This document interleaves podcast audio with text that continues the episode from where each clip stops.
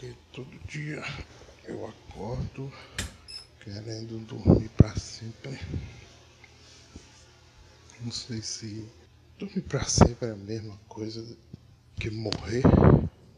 Na minha cabeça, não. Na minha cabeça, dormir para sempre é uma coisa boa. E morrer é melhor ainda. Mas, como eu sei que coisas boas não foram feitas para mim, eu me contento com dormir para sempre. Mas, é, velho, foda pra caralho. Não sei por que, que eu decidi fazer isso. Parei um pouco porque essa porra desse ventilador atrapalha aqui, mas então, aí eu resolvi que eu ia gravar um podcast. É... Ontem eu resolvi isso. Daí eu baixei o aplicativo de noite e pensei, quando eu acordar eu vou gravar. Decidi gravar pela manhã porque é o momento que eu mais odeio no dia.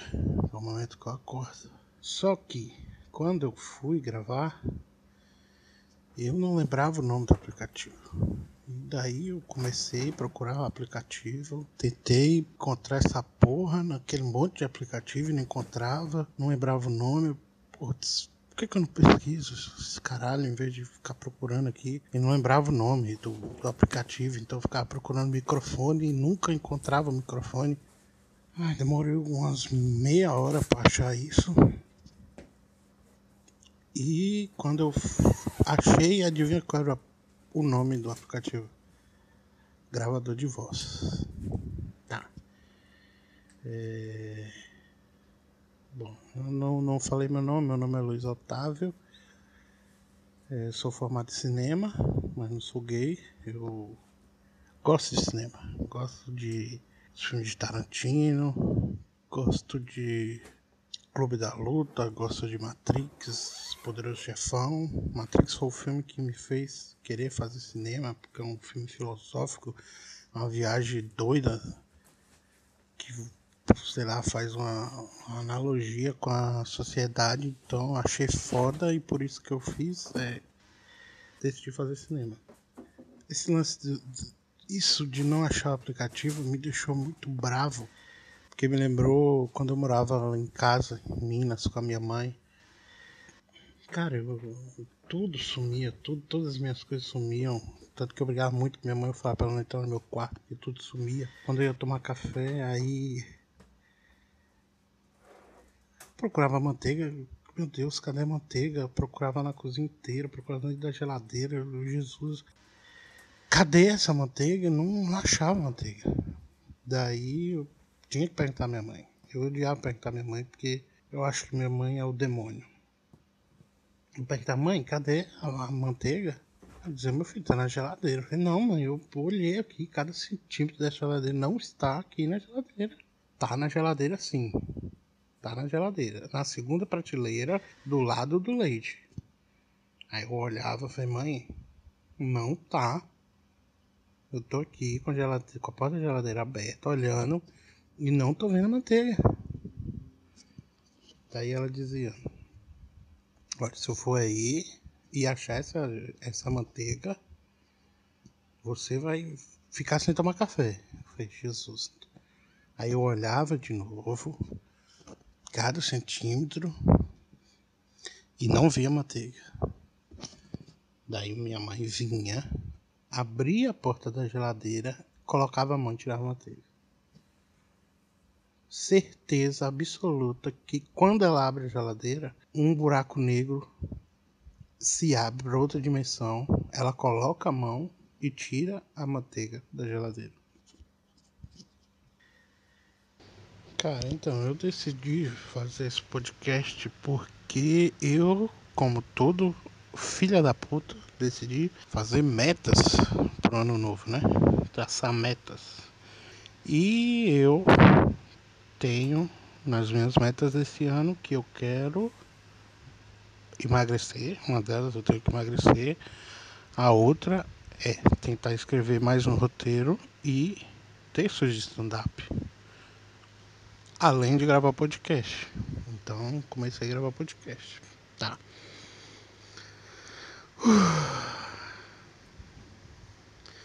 Só que o que que acontece? Pra eu começar a fazer academia, porque eu vou fazer academia, eu detesto dieta. Eu detesto dieta, não consigo seguir, tá? Não, sei lá, comprar comida, fazer comida saudável, aquela porra toda, não é comigo. Então decidi fazer academia. Só que para fazer academia, você tem que fazer uma avaliação médica, saber como você tá, né? E é aí que a porra pega. Primeiro quando eu esse hospital, tem que ir no médico, pedir para esse viado passar uma, uma receita. É, receita não, de caminhar para não sei aonde, a porra toda, e aí sempre pede caralho do, dos exames. Fezes, xixi e sangue. Sangue. É desde que eu nasci há 28 anos é a mesma porra para fazer avaliação. Cara, exame de fezes, que merda é essa, velho? Como que eu vou. Eles dão um potinho para você cagar dentro e levar pro laboratório. Um, um potinho que é. Meu cu é maior que aquele pote. Como eu vou conseguir cagar dentro daquele pote, pelo amor de Deus? A minha bosta parece um, um braço de um bebê malhado. Não cabe num potinho daquele. Jamais cabe no pote daquele. Às vezes eu tento mirar para cagar na água do vaso e melo a beirada toda. Porque, sei lá, é muita bosta, pouca mira. Sabe? Meu cu parece um, um vesgo atirando de, de rifle, mira um lado e, atira, e acerta do outro. Então não tem como, não tem como cagar na porra daqueles potinhos. Impossível cagar na porra de um potinho daquele. Um cu virgem é impossível. Imagino eu. E daí, cara, você magicamente consegue colocar cocô dentro do pote. E aí você tem que é a primeira bosta do dia, você caga, fecha e tem que levar pro laboratório. Você tem que atravessar a cidade com cocô. Cara, eu prefiro atravessar a favela com a maleta com um milhão de reais do que atravessar a cidade com um potinho cheio de bosta na mão. Odeio isso. E pior que você chega no laboratório, sempre tem umas gostosinhas do caralho esperando lá para você entregar o cocôzinho. Ah, e não adianta você. Tem o papel dizendo que é bosta. É muito melhor se fosse esperma. Chegar e dizer, olha, trouxe aqui meus 3 litros de esperma semanal. Não, mas é bosta, cocô, fedorento. Por que, que não invento, velho? Por que, que não invento outro tipo de, de exame? Por que, que não olha como tá o corpo pela saliva, pela lágrima. Muito melhor. Bosta. E pra que eu faço esse exame? Pra descobrir que eu tenho AIDS, que eu tenho câncer? Porra. Cara, eu já tive AIDS.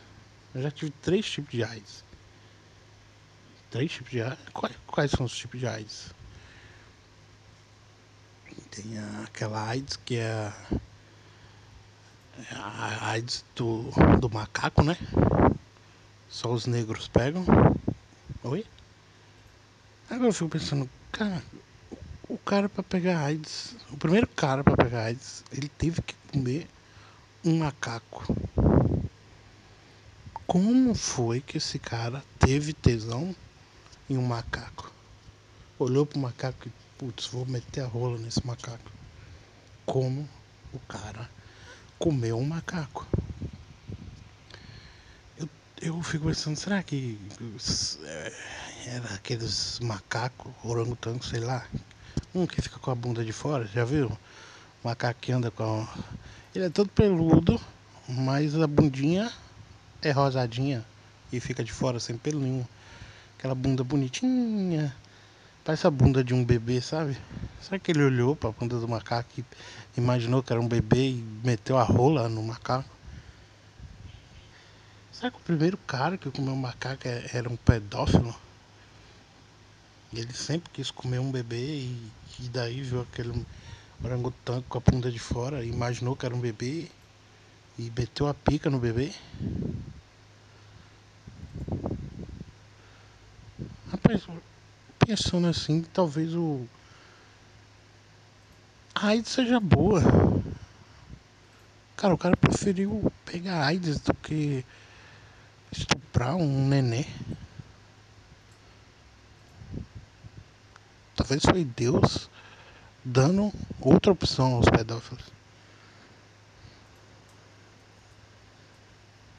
Você acha que o que é pior, comer um bebê ou um macaco de bunda de fora? Analisando aqui, eu acho que comer um macaco de bunda de fora é um pouco melhor do que comer um bebê. Eu acho, não sei. Não sei.